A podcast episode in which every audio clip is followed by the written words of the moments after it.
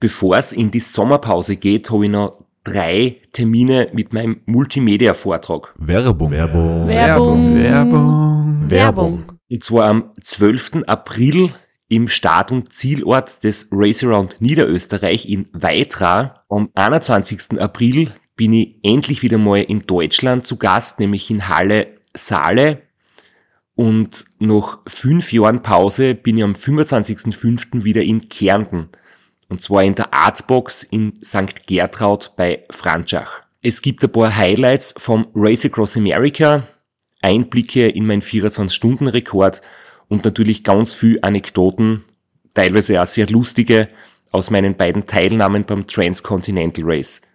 Wir haben sicher auch Zeit zum Plaudern, zum ein bisschen Fachsimpeln und gemeinsam einen schönen Abend zu genießen. Ihr findet alle Infos, alle Termine auf meiner Website auf www.christophstrasser.at. Dort gibt's auch die Links und die Möglichkeit, Tickets zu kaufen. Bis bald. Werbung. Werbung. Werbung. Werbung. Werbung Ende. Podcastwerkstatt. Herzlich willkommen bei Sitzfleisch Dem Podcast für Ultracycling, Legenden und Legendinnen mit Florian Kraschitzer. und Christoph Strasser.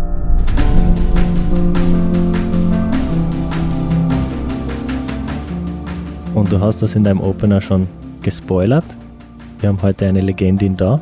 Zum Abschluss der Race Round Niederösterreich Folgen haben wir uns heute einen ganz besonderen Gast eingeladen und zwar die Siegerin der heurigen und der letztjährigen Ausgabe Elena Roch. Herzlich willkommen. Hallo. Danke, dass ich da sein darf. Freut mich sehr. Danke, dass du gekommen bist. Extra nach Graz. Der Straps hat's vorweggenommen. Zweifache Siegerin des Restaurant Niederösterreichs. Österreichische, amtierende österreichische Ultracycling Staatsmeisterin. Danke, dass du dir, danke, dass du da bist. Wir sind ja heute Nachmittag schon eine Runde Radfahren gewesen. Du bist ja die weite Strecken herkommen mit dem Rad.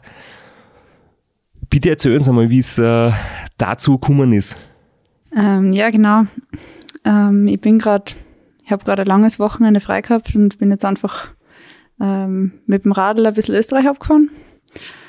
Ähm, habe es genossen, dass wir wieder ein bisschen Normalität haben und habe mich sehr gefreut über die Einladung, dass ich da sein darf und, und habe es cool gefunden, dass wir jetzt auch äh, gemeinsam ein bisschen um Graz gefahren sind. Jetzt hat der Straps gesagt, du bist von daheim hergekommen. Du hast jetzt aber noch nicht gesagt, woher du gekommen bist. Vielleicht Österreich-Kennerinnen würden es vielleicht am Akzent oder am Dialekt erkennen. Aber für die nicht so Versierten vielleicht kurz dazu sagen, wo du herkommst. Ja, ist ein bisschen komplizierte Geschichte. Ich bin ursprünglich aus Niederösterreich, aus dem Weinviertel und wohne jetzt seit circa fünf Jahren in Tirol, in der Nähe von Innsbruck. Und von dort bin ich ja losgefahren. Über wie viele Etappen bist du jetzt da hergekommen? Ah, bis Graz waren es jetzt vier. Wohl ehrlicherweise muss man sagen, bis Salzburg mit dem Zug. Okay, also über Salzburg die einfachere Strecke sozusagen und nicht über Lienz. Genau, also zuerst ein bisschen über Oberösterreich, das Mühlviertel ähm, abgefahren und dann südlich durch die Steiermark. Du hast ja die Race Round Austria Challenge Strecke ein bisschen äh, die angeschaut, oder? Hast du da, ist das vielleicht so ein Ziel oder war das einfach nur mal was quasi zur Allgemeinbildung dazugehört, wenn man, wenn man Weitradl von macht, dass man sich solche Rennen einfach anschaut und, und weiß, wovon man da immer liest und hört und Berichte sich anschaut, was die anderen da machen, weil die, die Challenge bist du ja noch nicht gefahren. Genau, die Challenge bin ich noch nicht gefahren. Ja, so Ultracycling allgemein wissen. Na, ähm, es war schon, schon ein Ziel, die, die Challenge zu, zu fahren. Ich bin jetzt noch nicht angemeldet, aber würde ich gern und, und das hat sich jetzt eben so ergeben. So dachte ich, schauen wir gleich mal ein bisschen die Strecke an. Also Flo, das war jetzt nicht der einfache Weg über Salzburg oder der schwierige über Lieren, sondern der ausgesprochen schwierige über die Challenge-Strecke. Die ich ja selbst da aus dem Pacecar kenne und die ja ziemlich hügelig und ungemütlich eigentlich ist. Aber sehr ähnlich ist wie das Race Round Niederösterreich von der Distanz, von dem Höhenunterschied her. Also du hast, die, die zwei Rennen sind sie wirklich sehr ähnlich, auch von der Zeit, die man unterwegs ist. Und von dem her ist das vielleicht eher eine gute Überleitung, wenn wir noch jetzt nochmal zurückschauen zum RAN. Aber bevor wir jetzt über das Run reden, die letzten beiden Jahre, wo du dabei warst, bitte erzähl uns ein bisschen von deinen Anfängen im Radsport. Also dein, das Run war ja dein erstes Ultracycling-Rennen, aber sicher nicht dein allererstes Radrennen überhaupt. Genau, ja, also letztes Jahr bin ich das erste Mal ähm, so Weidestrecken gefahren sozusagen. Ähm, ursprünglich komme ich vom Laufen, also ich bin während der Schulzeit ähm, viel gelaufen, eher so, so Volksläufe und so zum Spaß einfach bis Halbmarathon und habe ähm, dann 2018 bin ich das erste Mal in den Ötztaler Radmarathon gefahren. Davor bin ich eigentlich nie mehr als ja, so 500 Kilometer im Jahr gefahren mit dem Radl. und dann habe ich irgendwann die Idee gehabt, es war ja cool, jetzt wohnen wir in Tirol, mal den, Ötzi zum Fahren. Das war eher so, um, ähm, so eine verrückte Idee, weil ich ehrlich gesagt nicht damit gerechnet dass ich es überhaupt schaffe. Und genau, also 2018 bin ich dann ein paar so Radmarathons gefahren zur Vorbereitung in Österreich und 2019 bin ich auch nochmal in den Ötzi gefahren und auch wieder so ein paar Radlmarathons. Und das hat sich dann eigentlich so ergeben, dass dadurch, dass ich immer zu meiner Family und Freunde nach Niederösterreich pendel äh, und das mit dem Auto ja doch 500 Kilometer sind und wenn man nicht so gerne Auto fährt, dann irgendwann lästig ist, haben wir die Idee gehabt, wir könnten ja eigentlich mit dem Radl durchfahren. Also wenn Autofahren zu weit ist, dann steigt man aufs Radl um. genau. Der nächstgelegene Gedanke nur eigentlich, ne? Du hast alle Male den Ötztaler gefinisht. Magst du uns vielleicht auch deine Zeit sagen? Weil das ist ja in, in Straps sein Endgegner ein bisschen, der Ötztaler. Das liegt ja nicht so. Ich habe beim Ötztaler kein Problem gehabt. Der Rainer Hochgatterer, mein früherer Trainer, da haben wir eh schon mal drüber gesprochen, wie der äh, am Boden liegend, keuchend das Radl dann teilweise aufgeschoben hat. Also der hat da sehr gelitten. Für mich ist es gerade noch gegangen. Ähm, ja, ich bin das erste Jahr gefahren in zehneinhalb Stunden. Ähm, da war das Wetter extrem schier. Also da hat es ähm, die meiste Zeit eigentlich geregnet und, und war so knapp über null Grad gehabt. Und dann 2019, da war es optimal, da war es echt schön sonnig äh, in eineinhalb Stunden. Ja, ist beides beachtlich. Also unter zehn Stunden ist also die, die magische Grenze für, für Hobbyfahrer und Touristen. Also und beim ersten Antritt knapp drüber, zweites Mal deutlich drunter. Beachtlich. Vor allem, wie du gesagt hast vorher, du bist erst 500 Kilometer gefahren, bis dahin haben wir gedacht, jetzt geht der Satz noch weiter. Mit 500 Kilometer in der Woche oder im Monat und aber das war allgemein 500. Jahr. Ja. Nein, es war schon im Jahr, aber gut. Dadurch, dass ich davor nicht so viele Jahre gefahren bin, ja, eigentlich komplett. Es ist wirklich überschaubar. Also du hast, du hast sehr schnell dich reingefunden und hast die wirklich in, in sehr schneller Zeit äh, dorthin entwickelt, weil ein Ötztaler zu fahren, das ist schon eine sehr, sehr gute Leistung. Da muss man normalerweise äh, wirklich viel trainieren dafür und du hast dann doch offensichtlich auch profitiert von deiner Vorgeschichte und vom Laufen und von anderen Sportarten, weil wenn man außer 500 Kilometer im Jahr Radfahren überhaupt nichts tut, wäre das äh, ganz schwer zu schaffen. Ja, wahrscheinlich, wenn man nicht so, so ein bisschen so eine Grundfitness hat oder so, dann, dann stimmt schon. Ne? Und dann aufgrund deiner Wurzeln im Waldviertel, hast du dann, bist irgendwie auf das Rennen aufmerksam geworden oder hast du über ein anderes Rennen oder wie bist du dann überhaupt dazu gekommen? Weil die Ultracycling-Szene ist ja sehr in sich geschlossen. Es ist ja nicht so, dass jeder weiß, dass es das Rennen gibt und das, wie man da mitmachen kann. Ja, das stimmt. Also ich bin aus dem Weinviertel, aber ich folge da der Maxner Xandi zum Beispiel auch auf Social Media und sie hat das ja damals 2019 bei der ähm, ersten Auflage ähm, auch auf Facebook gepostet und haben gedacht, na cool, das geht eigentlich relativ nah bei mir daheim ähm, vorbei. Das war irgendwann, irgendwann so in ganz ferner Zukunft mal was. Und das hat sich dann so durch Corona eigentlich ergeben, dadurch, dass eh sonst keine Rennen waren und ich dann beim Raceland Austria, also nur an der Strecke zugeschaut habe, ähm, habe ich mir dann gedacht, ma, es war so cool, sowas mal zu machen und habe dann nachgeschaut, ähm, ob man sich noch fürs RAN anmelden kann. Es waren dann genauso, ich glaube, vier Tage noch oder so, wo man sich anmelden hat können. Mitte August. Ja, den gleichen Fehler wie ich gemacht, wahrscheinlich dann das volle Startgeld zahlt, statt den, das rabattierte von drei Monaten vorher, aber das ist halt für die Spätentschlossenen. Aber du hast die Xandi erwähnt, sie hat in einem nicht veröffentlichten Gespräch, hat sie uns gesagt, eins ihrer ihrer größten Ziele ist es ja, mehr Frauen zu motivieren und deswegen ist ja auch die Öffentlichkeit so wichtig. Sie hat, sie hat das so paraphrasiert, dass ich sage, wenn die das kann, dann kann ich das auch. Das ist so das Ziel, was sie versucht zu erreichen und dadurch mehr Frauen zum Sport zu bringen. Also hat sie das zumindest bei dir ganz gut erreicht. Ja, auf jeden Fall. Aber jetzt muss ich bitte noch mal kurz nachfragen. Race Around Austria 2020, das kennen wir ja Flo ganz gut. Da hast du zugeschaut und einen Monat später hast du gesagt, du fährst beim Around Niederösterreich mit oder hast beim Ra schon irgendwie Jahre davor zugeschaut und gesagt, ich fahre dann in Niederösterreich mit. Weil ein Monat zwischen sich das zu überlegen und dann irgendwie topfit am Start zu stehen, ist wirklich sehr kurz. Das ist sogar für einen Flow extrem kurz. Also die, die Grundsatzüberlegung, also dass mir das so fasziniert hat, der Sport, das war schon das Jahr davor auch, aber richtig zugeschaut habe ich eigentlich noch nie und das war so der Moment, wo man dachte, ich möchte das auch leben. Das ist so cool. und ja, so hat sie das dann, ich bin halt das Jahr nie, ich habe das Radl nicht in, in die Ecken gehauen, weil jetzt keine Rennen stattgefunden haben, sondern ich bin halt immer gefahren, jetzt ohne irgendeine Struktur dahinter, aber halt einfach gefahren. Ähm, und haben mir gedacht, ich probiere das jetzt einfach. Wo an der Strecke bist du gestanden und hast du uns auch gesehen? Hast du den Flo gesehen? Hast du den Flo angefeiert? Also nachdem ich den Flo vom Podcast noch nicht so gut kannte wie jetzt, glaube ich eher nicht. Ähm, ich habe eher die von der 1500er Version angefeiert. Ich glaube, da wart ihr schon vorbei. Es war irgendwann am Nachmittag dabei in der Gegend um äh, Hackstaff im Weinviertel. Muss ich auch verpasst haben, leider. ja, wir sind so leider zu schnell gefahren. Das ist mir schon oft zum Verhängnis geworden.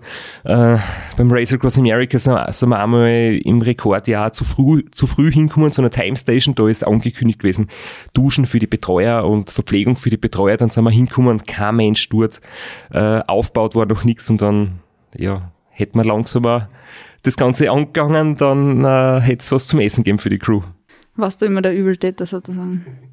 Ja, es, hin und wieder ist es eh gescheiter, man fährt ein bisschen gemütlich. 2020 bist du dann bei deiner ersten Teilnahme überhaupt nicht gemütlich gefahren. Es war ein wahnsinnig stark besetztes Damenfeld. Besonders in Erinnerung ist mir noch die Bianca Tancha, hat sie da schon geheißen, oder Bianca Bischof, bin mir jetzt nicht ganz sicher, ob das äh, vor oder nach ihrer Hochzeit war. Auf jeden Fall war sie aus meiner Sicht die große Favoritin, nachdem die Anna Kofler leider nicht starten hat können, die hat kurz vorm Start müssen absagen, die ja einen Monat vorher die Race Around Austria Challenge gewonnen hat. Und jetzt war wahrscheinlich für viele, nicht nur für mich, irgendwie das die Erwartung, die Bianca wird da wahrscheinlich sehr, sehr stark fahren, nachdem sie mal ein 24-Stunden-Rennen gewonnen hat, in der Gesamtwertung vor allen Männern und wird dort den Sieg holen. Und die Frau Roch hat damals wahrscheinlich noch fast niemand kennt, zumindest von denen, die diese Rennen regelmäßig mitverfolgen, weil es, nachdem ja erstes, nachdem es dein erstes Rennen war, logisch, woher sollte man den Namen ähm, auch schon kennen oder dich so gut einschätzen. Und es waren drei Damen am Start, vier waren angemeldet, drei sind gefahren und es war wirklich stark. Der, Vollständ der Vollständigkeit halber, die dritte Dame war die Sabine Cornelsen und weiß es ganz genau, dass du und die Sabine Cornelsen, ihr wart äh, 2020 irgendwo in meiner Startgruppe und kurz vor oder kurz nach mir jedenfalls, da habe ich bei meinem sehr schnellen Start euch beide, glaube ich, ziemlich bald überholt, aber ich habe es dann nicht halten können und bin dann zurückgeholt worden. Da ist mir so ein Pfeil vierig geschossen, das könntest du gewesen sein. Mit welchen Erwartungen bist du dann da am Start gestanden? Was hast du vorgenommen? Was, was hast du erwartet?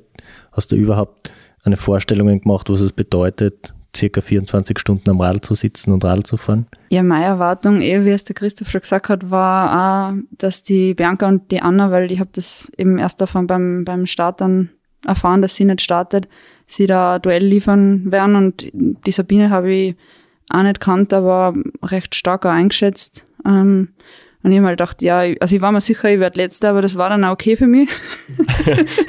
in meiner Vorstellung. Ich habe mir gedacht, wenn ich da jetzt mitfahre, dann muss mir klar sein, dass ich da Letzte wäre. Hauptsache ich schaffe es in die 30 Stunden. Also das war mein, mein Ziel, das einfach innerhalb von der Karenzzeit zum Schaffen. Und ich habe überhaupt keine Ahnung gehabt, ob mir das gelingen wird oder nicht.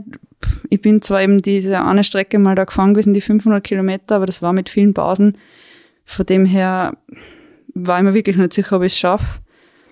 Und ich habe dann die bis zu der ersten ähm, Art Time Station, wenn man das so sagen kann, ähm, dachte, dass ich das schon nicht schaffen werde, weil ich nie gerechnet hätte, dass ich den, den, dass der Schnitt so hoch wird durch die, durch den langen, flachen Teil. Das habe ich irgendwie unterschätzt.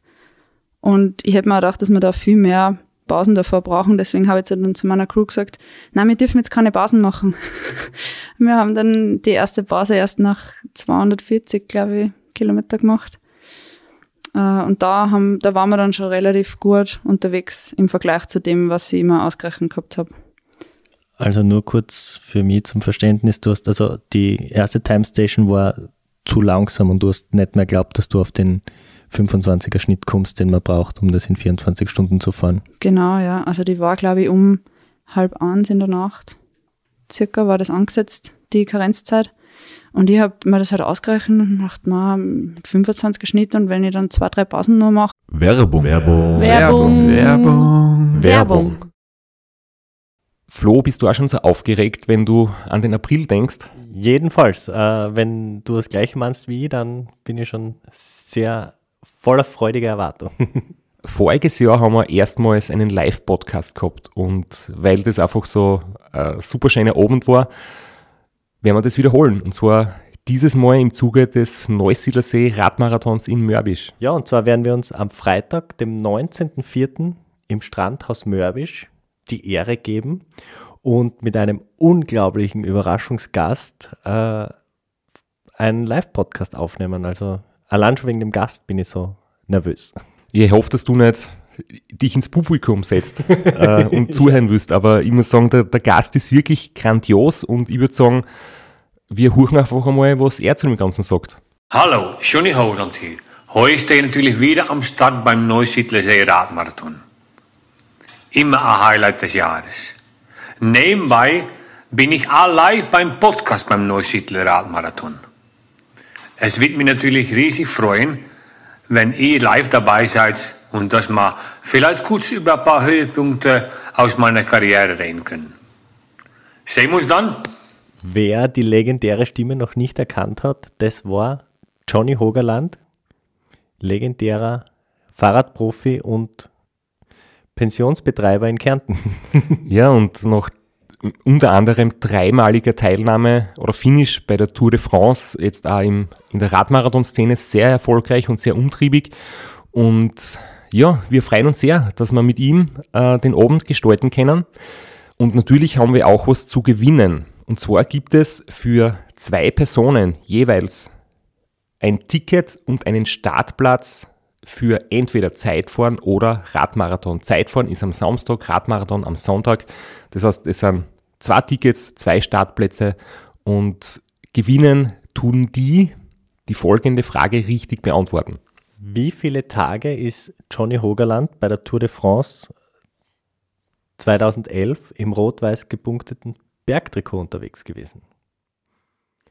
Schickt uns eine E-Mail an sitzfleisch.christophstrasser.at. Wir freuen uns auf eure Teilnahme, wir freuen uns auf äh, den Live-Podcast im Strandhaus und vor allem auf unsere Teilnahme, weil wir beide haben auch eine Startnummer und werden Samstag beim Zeitfahren dabei sein.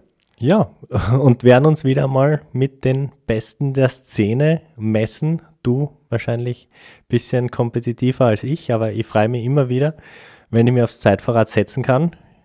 Heuer bin ich ohne Scheibe am Start, weil du meine Scheibe ja verkauft hast. Vielleicht können wir nur in der Leihgeschäft einfällen. Werbung. Werbung. Werbung. Werbung. Werbung Ende. du musst auf da, dazwischen, das geht sich schwer aus. und ich glaube, wir waren dann um zehn, halb elf oder so circa dort am Abend. Also es ist sich gut ausgegangen. Du sprichst die langen Geraden an. Warst du speziell vorbereitet?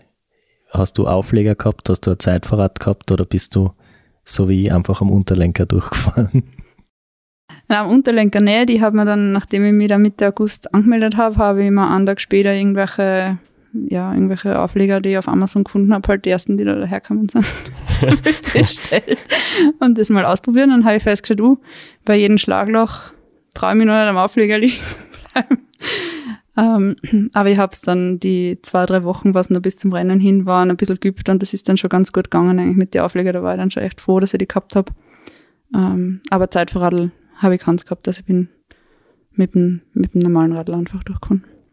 Ich finde es sehr sympathisch, dass du die jetzt nicht so super hohe Erwartungen gehabt hast, weil ob es überhaupt in der Karenz da durchkommst, das ist schon sehr, sehr tief gestapelt, aber hat vielleicht da irgendwie ähm, dir selber so den Druck abgenommen, gell, dass du jetzt nicht, weil ich würde es ja total überzogen finden, wenn du jetzt das erste Mal bei sowas mitfährst und du dir irgendwelche Sachen ausrechnest für Podiumsplatzierung oder so und wenn man halt wenig Druck sich selbst auferlegt, fährt sie es manchmal umso leichter.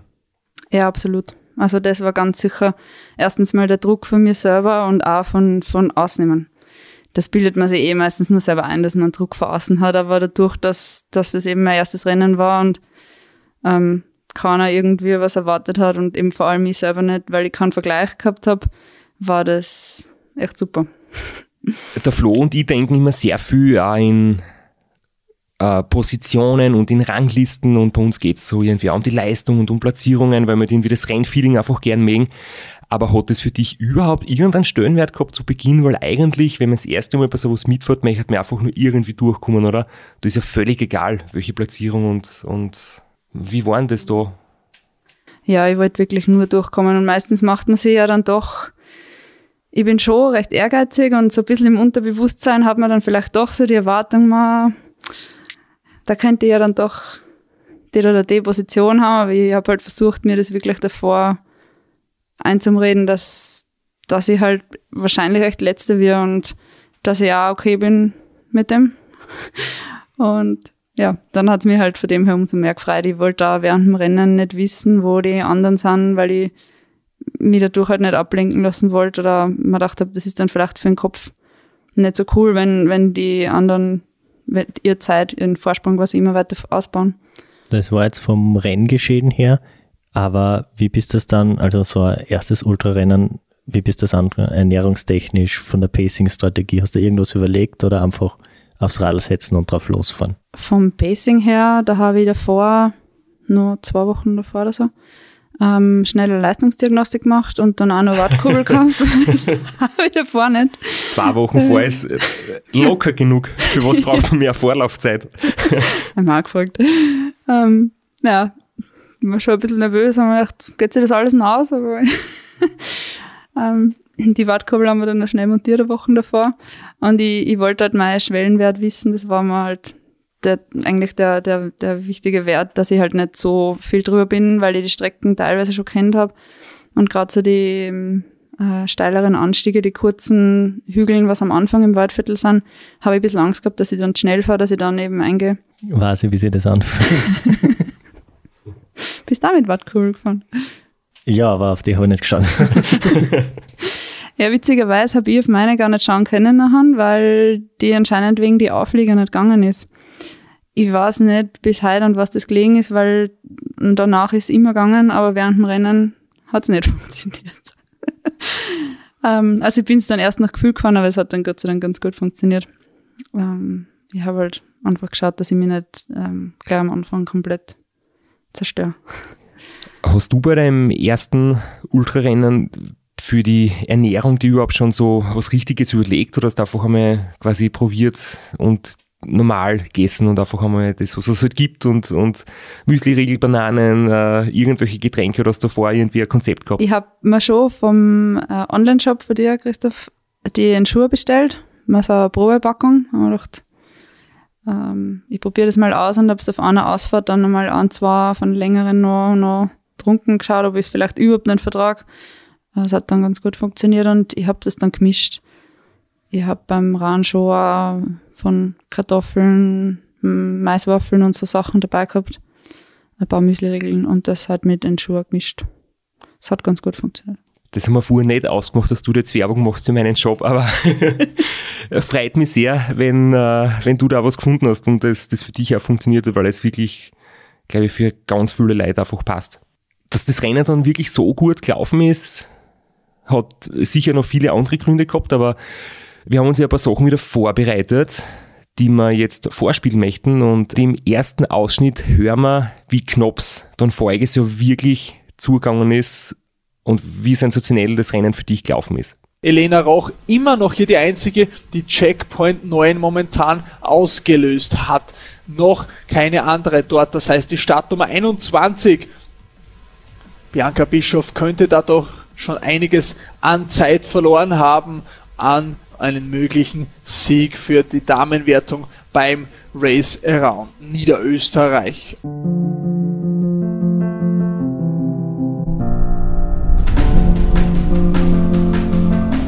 Startnummer 21 ist in circa zwei bzw. eineinhalb Minuten entfernt von Checkpunkt Nummer 9. Das heißt, bei der nächsten Aktualisierung werden wir hier von der zweiten Dame links im Bild gleich natürlich die Zeiteinblendungen bekommen und dann können wir da genauere Dinge sagen, wie hier der Verlauf bei den Damen ist. Und jetzt ist die Zeit da. Elena Roch, wie gesagt, zuvor 19 Stunden und 13 Minuten. Jetzt sind es für Bianca Bischof 19 Stunden und 17 Minuten. Hat also weiterhin ein bisschen verloren. Vier Minuten Zeitabstand sind es zwischen den Damen. Also hier ist es bei so viel Fahrzeit doch dann eine ganz, ganz enge Geschichte im Damenrennen. Beim Herrenrennen, da sehen wir eine absolute Weltklasse-Leistung von Christoph Strasser. Bei den Damen sehen wir eine super Leistung und vor allem ein absolut enges Duell. Man ist es ja in der Ära Strasser nicht gewohnt, dass Ultracycling-Rennen so knapp sein können. Hört es auch an der Stimme des Moderators, aber ganz aus dem Häuschen. Wie ist dir gegangen? Hast du zu dem Zeitpunkt schon gewusst, wie du liegst? Hast du gewusst, dass es knapp wird? Hast du gewusst, dass du um einen Sieg mitfährst? Oder bist du immer noch quasi gegen, den, gegen das Zeitlimit gefahren? Zu dem Zeitpunkt habe ich schon gewusst, das war circa, muss das so 80 Kilometer vom Ziel gewesen sein, glaube ich.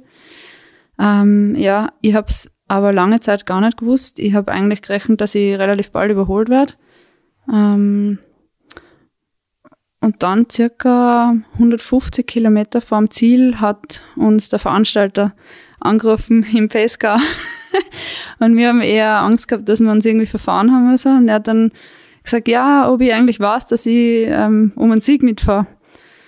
Und ab dem Zeitpunkt habe ich eigentlich gewusst, dass das dann, dass das wirklich knapp war. Und, ja, und, und dann hat's im PSG eh nochmal geheißen, jetzt gibt's nur mehr Vollgas. das war dann auch mental ähm, voll motivierend, nochmal ähm, alles auszuholen und alles zu geben. Vor allem dich hat ja die Bianca, die hinter dir gestartet ist, nicht überholt. Und wenn sie dich nicht überholt, musst du irgendwie selber auch schon irgendwie mit dem Gedanken gespielt haben, oder? Sie kommt nicht und holt mich nicht ein, also irgendwie muss sie anscheinend ganz gut unterwegs sein. Ja, ich wollte es auch gar nicht wissen, weil ich eigentlich gerechnet habe, dass mich jeden Moment überholt. Ja. und vor allem dann auch ähm, in die Berge überholt, weil ich habe sie ja schon kennt von ähm, verschiedenen Radlmarathons und gewusst, wie gut sie auch ähm, in die Bergfahrt von dem her war ich mir ziemlich sicher, dass, dass sie mich eigentlich jeden Moment überholt. Wie hat dir das kleine Ispertal gefallen? Du hast das kennt, oder? Ich also Gott du sei kennst kennt. von der Geografie her, es war jetzt nicht so die böse Überraschung. Äh, Ist es trotzdem auch schwer gewesen, die vielen ähm, Auf- und Abs und die vielen Höhenmeter und die Abfahrt mit den vielen Gegenanstiegen? Ja, auf jeden Fall.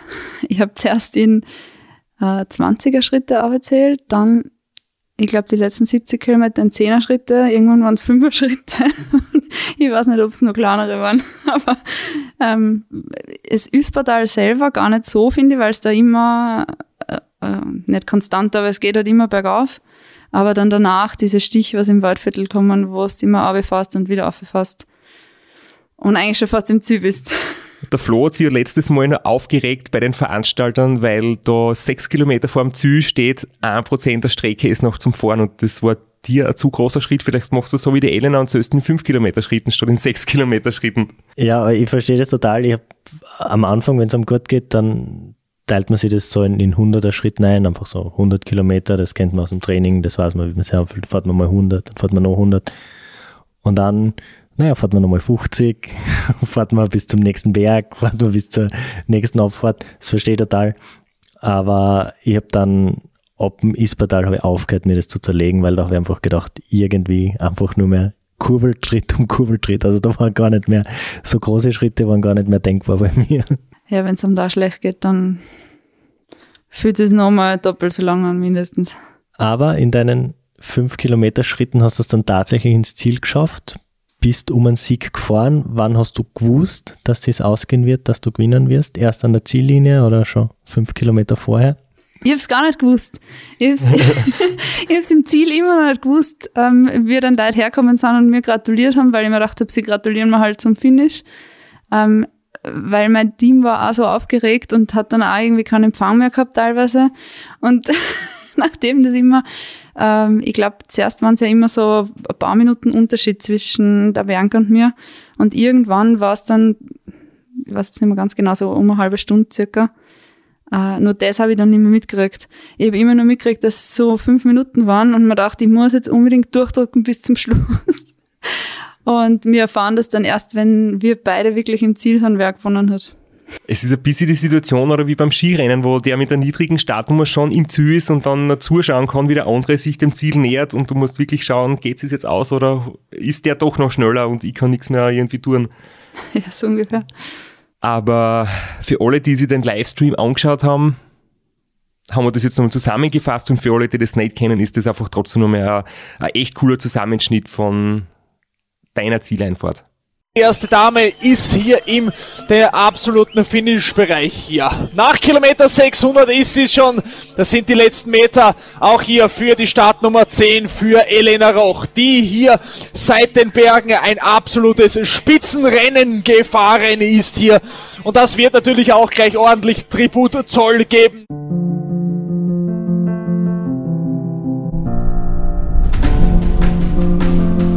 Das wird auch einen neuen Streckenrekord bei den Damen geben, denn der alte, der steht noch wenige Sekunden bei 23 Stunden und 13 Minuten von Alexandra Meixner.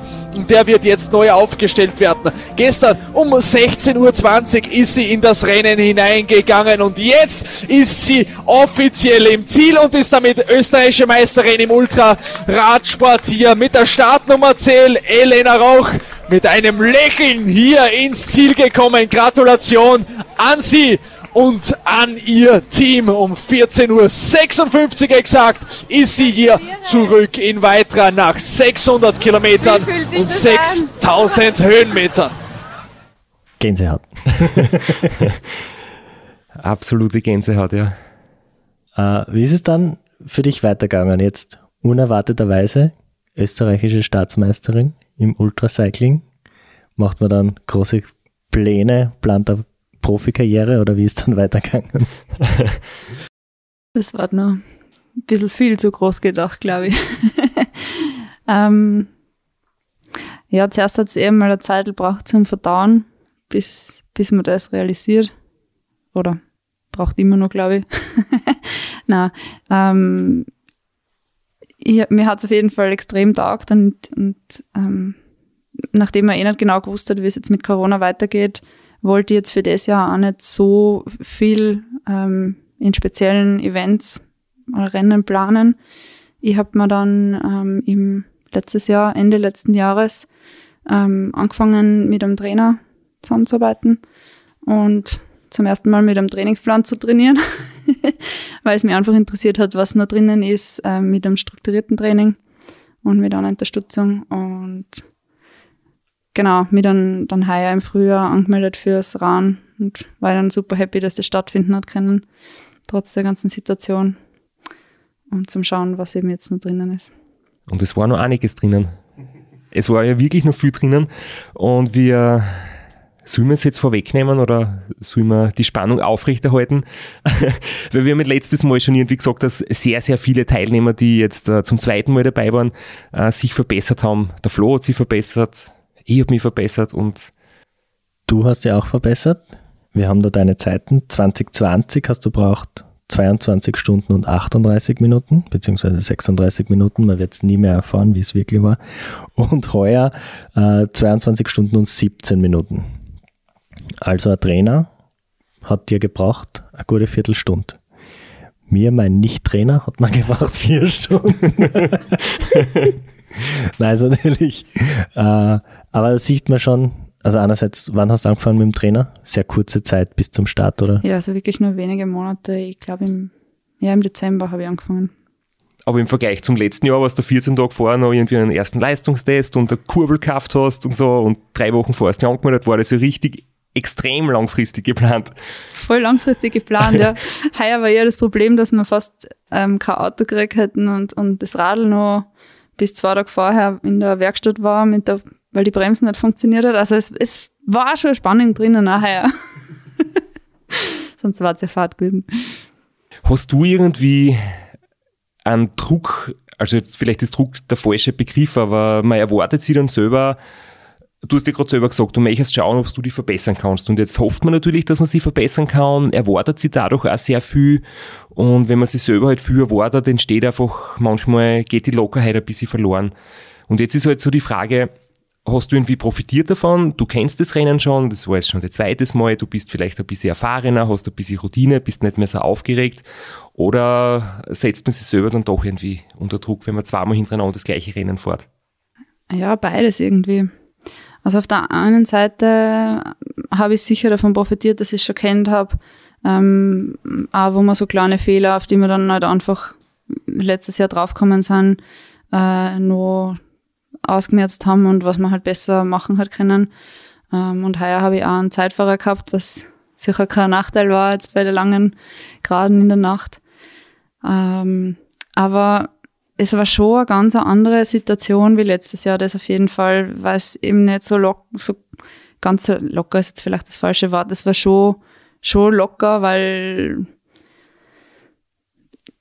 ja keine richtige Erwartung in dem Sinn da war jetzt von außen oder so, aber dadurch, dass ich mir gedacht habe, es war schon cool, wenn ich mich verbessere, ich wollte das jetzt auch nicht aussprechen, eine bestimmte Zeit oder so, weil, weil man die, sie dann noch mehr Druck macht.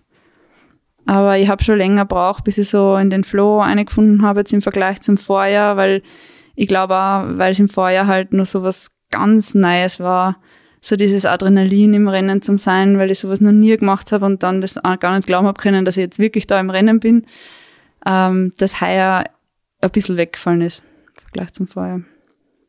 Da kann ich vielleicht eine kleine Anekdote dazu steuern, wo ich das ganz gleiche Gefühl gehabt habe, wo ich zum Beispiel 2016 wollte ich 24 Stunden Bahnrekord machen, 24 Stunden Weltrekordversuch auf der Bahn.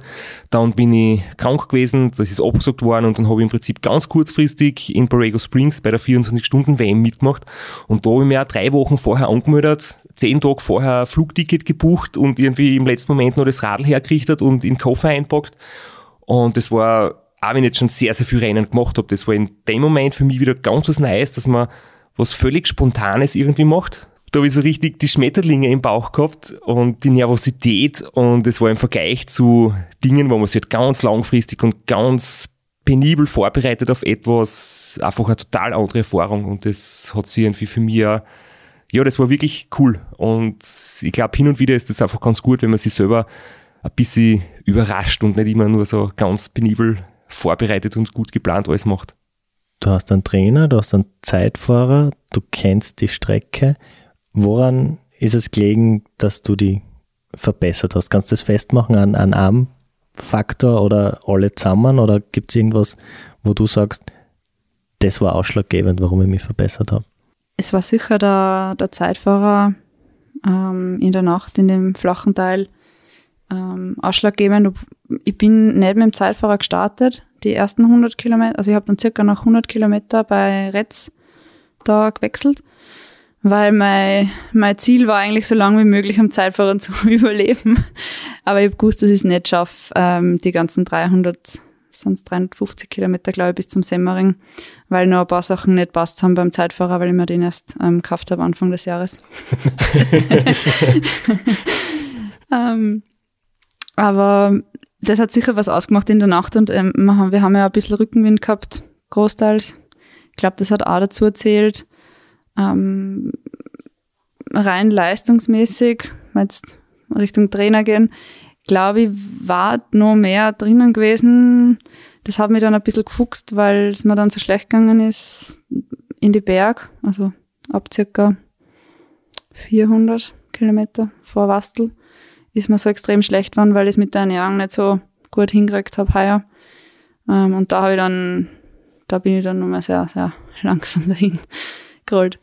Ist auch die Gefahr, wenn man dann einen funktionierenden Wattmesser hat, der auch anzeigt, dass man vielleicht sogar zu langsam fährt vor lauter Angst und vor lauter starres Schauen auf die, auf die Zahlen. Vielleicht sollte man einfach mehr nach Gefühl fahren. Alles wieder verbannen. Wattmesser weg.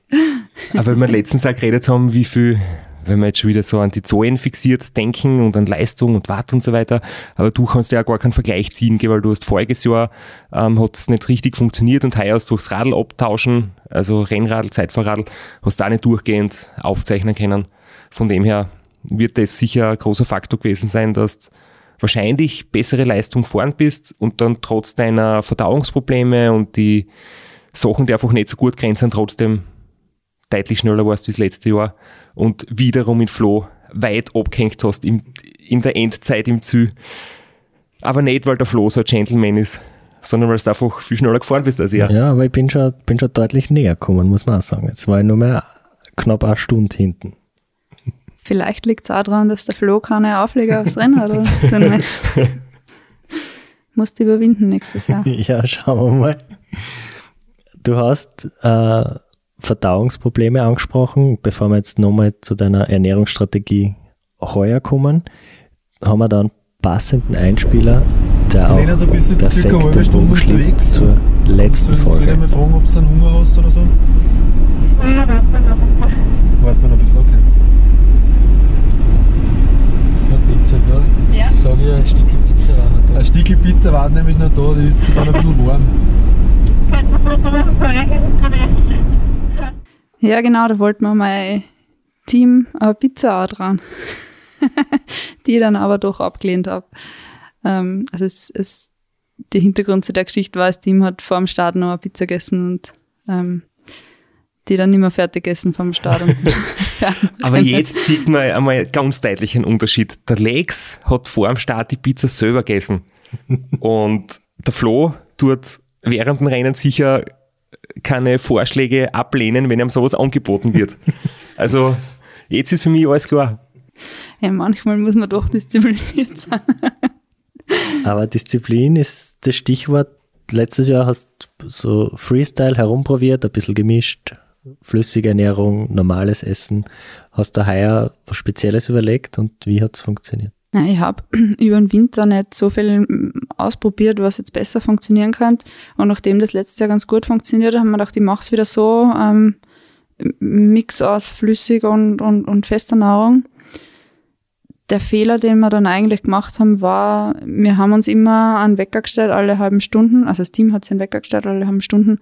Und mir erinnert ähm, zu essen, ich weiß jetzt nicht, das war bei dir, Flo, wahrscheinlich. Also, oder? Oh ja, äh, eine Stunde und dann habe ich sie runterverhandelt auf eineinhalb Stunden, weil Ich habe zwar nicht verhandelt, aber ich habe es dann so gemacht, dass ich mir die Sachen hinten ins Trikot eingesteckt habe, wenn ich gerade nichts essen wollte. und nachdem das das Team nicht gleich bemerkt hat, ähm, war das der, der Fehler, der große Fehler, den wir dann gemacht haben, weil ich das zwei, dreimal gemacht habe und dann anscheinend so im Unterzucker war, dass mir dann so schlecht gegangen ist und ähm, das fast bis zum Ende nicht mehr wirklich weggebracht habe. Das heißt, du hast behauptet, du hast das äh, aufgegessen, was da gegeben worden ist und in Wirklichkeit hast du es versteckt und äh, weil da schlecht war und du wolltest es nicht essen. Ja, also zu meiner Verteidigung, ich bin jetzt nicht so direkt gefragt worden, ob ich es aufgegessen habe. Aber ich, ich habe es dann nicht, also, ja, wo hast das, also wo hat es begonnen, wo hat sie das dann das erste Mal bemerkbar gemacht? da circa vor Wastel. Ähm, zwischen Semmering und Wastel, irgendwo bei Kilometer 400, glaube ich, ist das circa. Also es waren dann nur, es war dann nur der lange, oder lange, ich glaube, es waren 500 Höhenmeter circa nach Wastel. Ja. Auf, da ist gar nichts mehr gegangen, wo es relativ steil aufgeht. Und dann ist eh die Abfahrt gekommen und dann ist so eine lange Geraden, wo relativ viel Gegenwind war, wo ich auch echt gekämpft habe und auch im Ispertal dann. Und irgendwann die letzten 30 Kilometer waren wieder ein bisschen besser. da habe ich halt ein bisschen mehr drauf. Hat gedrückt. dich auch jemand in einer Jeans begleitet am nach Wastel auf? Weil das ist mir passiert und das äh, hat mich sogar, obwohl ich gut aufgefahren bin und fit war, hat mich das schon ein bisschen irritiert. Und ich glaube, wenn du gerade wirklich so völlig fertig bist und eh schon selber zweifelst, ob du überhaupt noch ins Ziel kommst und dann fährt jemand in der Jeans neben dir, ich glaube, das hätte sehr zu denken gegeben, oder?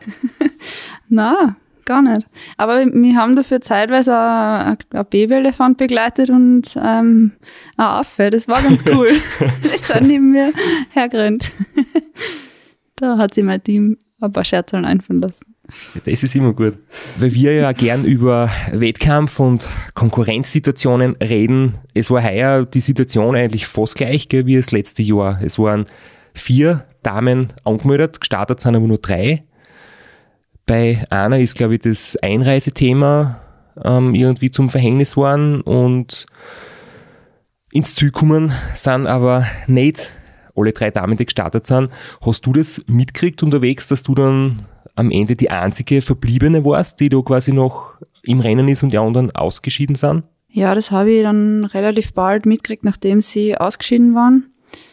Ich habe ähm, beide ungefähr knapp vor den, vor den vom Semmering überholt und mir eigentlich gewundert, weil sie doch um einiges früher, glaube ich, gestartet sind wie ich. Und ich mir nicht gedacht habe, dass ich sie so bald einmal überhole. Ähm, Und man da schon gedacht habe, dass irgendwas vielleicht war, was ihnen in der Nacht nicht gut gegangen ist oder so. Was dann, wenn ich mir jetzt nicht täusche, bei beiden der Fall war, dass es ihnen wegen der Kälte so zugesetzt hat, dass sie deswegen dann aufgeben haben müssen. Hat das irgendeinen Einfluss auf dich, auf deine Motivation? O- Oder sagst wieder, du bist eh nur für dich gefahren? Weil ich stelle mir es halt schon vor, dass zum Beispiel voriges Jahr du weißt, okay, es ist hinter dir knapp jemand und es ist irgendwie ein voll knappes Rennen, dass das irgendwie vielleicht mehr anspornt, wie wenn du weißt, du bist jetzt die einzig Verbliebene. Oder war das komplett egal und du hast eh so Leid wie in Flo zum Beispiel gehabt, hast du gedacht hast, du orientierst dich an seiner Zeit oder du fährst äh, mit den Männern ein Rennen oder mit dir selber? Ich bin's mit mir selber gefahren hauptsächlich. Also es hat mir jetzt, wenn es wieder so knapp gewesen wäre wie letztes Jahr, dann war es sicher nochmal ein Unterschied gewesen. Wenn es aber jetzt so gewesen wäre, dass eh vielleicht ein, zwei Stunden Unterschied sind, egal jetzt ob wer vorne oder hinten ist, dann glaube ich, ähm, hätte es jetzt für mich nicht so viel Unterschied gemacht, weil ich dann eh nur mehr ähm, einfach, vor allem wie es mir dann so schlecht gegangen ist, einfach nur ins Ziel fahren wollte. Du hast die Kälte in der Nacht angesprochen. Wir haben die letzten drei Folgen alle über das Wetter gejammert.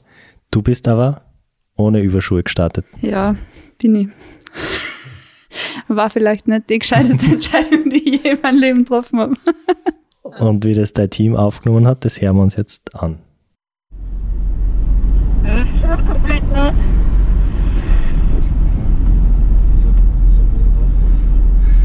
frage, ob sie die, Beine, äh, die, die Überschuhe haben, aber Nächste Überschuhe haben? Ja, ich glaube, das kann eh schon lassen fast.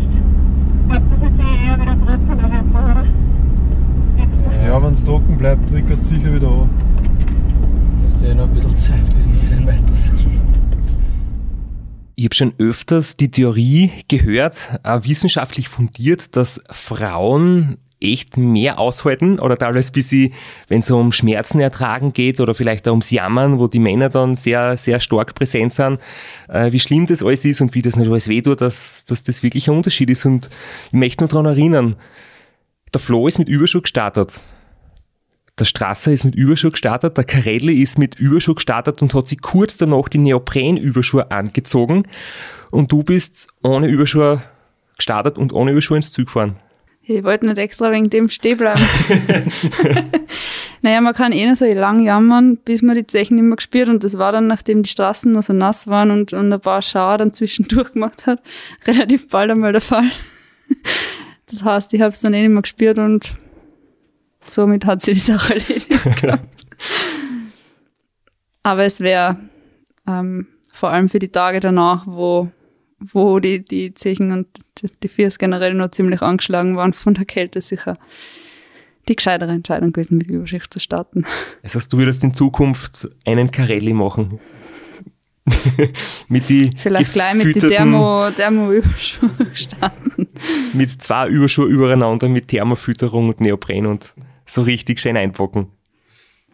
Aber das Schlimmste ist ja, wenn einem dann so warm wird. Das ist halt immer meine Sorge. Ich kann dann immer weiterfahren, wenn man, wenn man zu warm wird. Wenn man zu kalt ist, geht's, aber wenn man zu warm wird, dann, das möchte ich überhaupt nicht. Deswegen lieber eine Schicht weniger. Ja, ganz gleich wie bei mir. Im Zweifelsfall immer lieber ein bisschen kälter, weil wenn man kalt ist, dann ist das nicht so schlimm, dann kannst du entweder schneller fahren und es wird da warm oder du haltest irgendwie durch, aber es macht zumindest auch bei mir keinen Einfluss auf die Leistung. Aber wenn es zu warm wird, dann kommt die Müdigkeit, dann kommt der Schweißausbruch, dann kommt Kopfweh, dann kommt irgendwie der Puls geht auf. Da ist mir auch lieber ein bisschen kalt, ja. Trotzdem habe ich Überschauen gehabt am Start. Jetzt hast du uns erzählt, 2020 war das Ispertal nicht so schlimm für dich, weil du das gekannt hast, weil du gut drauf warst, weil du im Kampf um den Sieg warst. Wie ist es da heuer gegangen? Du hast gesagt, wahrscheinlich unterzuckert, hast dich nie mehr richtig davon erholt. Höchstwahrscheinlich kalte Viers, weil du ohne Überschuhe unterwegs bist. Wie ist er dann heuer auf den letzten 80 Kilometer gegangen? Am Anfang war man noch extrem schlecht jetzt vom Magen her und da ist ja die Steigerung nicht so viel, das sind immer noch, glaube ich, ein paar Prozent. Das bin ich gefühlt im Schneckentempo gefahren. Und dann ist nochmal die letzten, ja, ich glaube, das waren die letzten 30, 35 Kilometer ähm, nochmal viel besser gegangen. Ich weiß nicht, wieso ich mich da wieder erfangen habe, aber es ist auf jeden Fall nochmal ein bisschen was ähm, gegangen. Vielleicht auch, weil da das Livestream-Auto die ganze Zeit von mir gefahren ist. Ähm, und witzigerweise habe ich dann gesehen, auf der letzten Stunde habe ich nochmal im Vergleich zum Vorjahr fünf Minuten rausgeholt. Vielleicht auch, weil da war ja ein bisschen Rückenwind. Das kann, kann auch sein, dass das an dem gelegen ist, aber ich war auf jeden Fall, glaube ich, nicht viel schlechter wie letztes Jahr. Was ganz cool war zum Singen, weil ich selber nicht glaubt hätte während Fahren. Und wie du dann ins Ziel gekommen bist, hat sicher irgendjemand sich Sorgen gemacht. Möchte ich jetzt einmal behaupten, weil wir uns vorher nämlich schon äh, angehört haben, wie der Ziel einfach dann geklungen hat im Livestream, äh, wo du dann gefragt worden bist, äh, wie waren die Emotionen ins Ziel zu kommen? Ganz anders wie letztes Jahr, oder war es wieder ähnlich, so von der Erleichterung und der Freiheit und äh, die coolen Momente, die man irgendwie nur so am Schluss von der Strecke hat, wo man irgendwie merkt, ah, jetzt bin ich auf den letzten Kilometern, es ist tatsächlich gut gegangen und ich kann im Idealfall die letzten paar hundert Meter oder paar Kilometer sogar noch genießen. Ja, das war wieder wie letztes Jahr mega, also fast noch in den oder eigentlich noch intensiver als letztes Jahr, weil ich irgendwie so die, die Erinnerungen schon gehabt habe ans letzte Jahr mit dem den letzten Kilometern, wo es dann nochmal geht und dann nochmal so ein ganz kleines ähm, Stickerl auf und wie man dann ähm, so das äh, Schloss schon sieht und dann so eine noch weiter und, und das finde ich echt so ein magischer Moment, was, wo ich mich ans letzte Jahr erinnert habe und dann ja, das heuer so quasi nur mal durchlebt habe und, und heuer noch dazugekommen ist. Wie das gelungen hat, so die pure Emotion kurz danach, hören wir uns jetzt an. Ja, einen schönen Nachmittag, liebe Elena. Hallihallo. War geschwind. Pause your Garmin, pause your Garmin. Nein. er schickt. Er, er muss, noch, er muss noch weiterfahren, oder was sagt der Garmin? Nein, er schickt eine Notfallbenachrichtigung. Oh, bitte nicht. Oh, aber die steht wahrscheinlich eh alle da, die, die Benachrichtigung.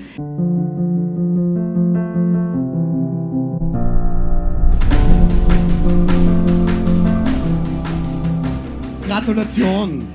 Danke. Wie geht's da? Jetzt wieder besser. Ich denke, da musst du jetzt einiges aufklären. Was ist passiert? Ja, der Moderator, glaube ich, hat sich gedacht, dass ich mega unsympathisch bin und jetzt noch schnell mein Fahrt auf Strava hochladen muss. Aber es war so, dass mein Garmin, weil ich so schnell auf der Bühne gestoppt bin, anscheinend ähm, das als Unfall erkannt hat und eine Notfallbenachrichtigung schicken wollte. Und da muss man dann relativ lang draufdrucken, damit der das nicht ähm, innerhalb von ein paar Sekunden absendet. Und das wollte ich dann unbedingt noch machen. Unsere Vorbereitungszettel haben da noch zwei Fragen draufstehen. Die eine hast du wahrscheinlich eh schon beantwortet, aber nachdem es der Lex und der Straps und die auch schon beantwortet haben, fragen wir es die auch. Was war der beste und was war der schlimmste Moment beim Rennen? Ähm, der beste oder einer von den besten war sicher am, am Semmering, weil es ja heuer Corona-bedingt das gute Buffet vom letzten Jahr nicht geben hat dürfen, wo ich echt einen guten Tee und einen guten Kuchen gegessen habe, Lob an die Veranstalter. Ähm, eine Bekannte von meiner Mama hinkommen ist mit einem warmen Tee. Und nachdem es so kalt war, war das echt ähm, sehr cool ähm, und auch motivierend, weil es da gerade ähm, dann schon hell geworden ist und dann ja eigentlich die ganze Fahrt bis zur ähm, kalten Kuchel circa, da ist mir noch gut gegangen ähm, mit der Morgenstimmung in die Berg, ähm, wo die Sonne dann so reingekommen ist, das war echt traumhaft schön. Und dann natürlich die Zieleinfahrt, das haben wir eh vorher schon geredet. Und der fürchterlichste Moment, ja, der hat sie lang gezogen, wie es mir schlecht gegangen ist. Es war ein langer Moment. Also mehr Phase als Ja. ein Moment. Aber das Gute ist, man vergisst es wieder sehr schnell und man fährt dann vielleicht beim nächsten Rennen mit und hat nur mehr die schönen Momente in Erinnerung. Und ich will jetzt nichts vorwegnehmen. Vielleicht kommt es bei dir ganz anders, aber ich habe es schon mal halt so erlebt, dass du dann wieder denkst, oh mein Gott, habe ich echt vergessen, wie fürchterlich ist jetzt ein brutales Wort, aber wie anstrengend das war das letzte Mal, weil ich habe es nur so schön in Erinnerung. Aber behalten wir einfach den schönen Moment in Erinnerung. Der Rest passiert von selber. Du hast ein Zeitverrat, du hast einen Trainer, du hast eine wunderschöne Erinnerung an das letzte Rennen. Äh, wie geht's jetzt in die, in die zweite Corona-Saison quasi? Also Radmarathons weiß man bei vielen nicht, ob sie stattfinden. Größere Rennen kann man auch nicht wirklich vorhersagen, wie hast du dein Saisonziel geplant? Hast du kurzfristige Ziele oder ein großes, langfristiges Ziel vielleicht? Ich war letztes Jahr beim Kitzbühler Radmarathon angemeldet und der soll, wenn alles gut geht, beziehungsweise war das die letzte Meldung vor, vor ein paar Tagen, ähm, Anfang Juli über die Bühne gehen. Da freue ich mich schon drauf. Das wird sicher eine sehr coole Strecken vom Panorama her. Äh, und dann würde ich gern die, die Challenge fahren beim Race Around Austria im August. Genau, und was es sonst noch gibt, mal schauen. Du brauchst eh nicht länger als zwei Wochen vorher Anmeldefrist, das reicht locker bei dir. Da geht sich noch ein paar, paar Sachen aus. Das Jahr Da ist noch alles möglich.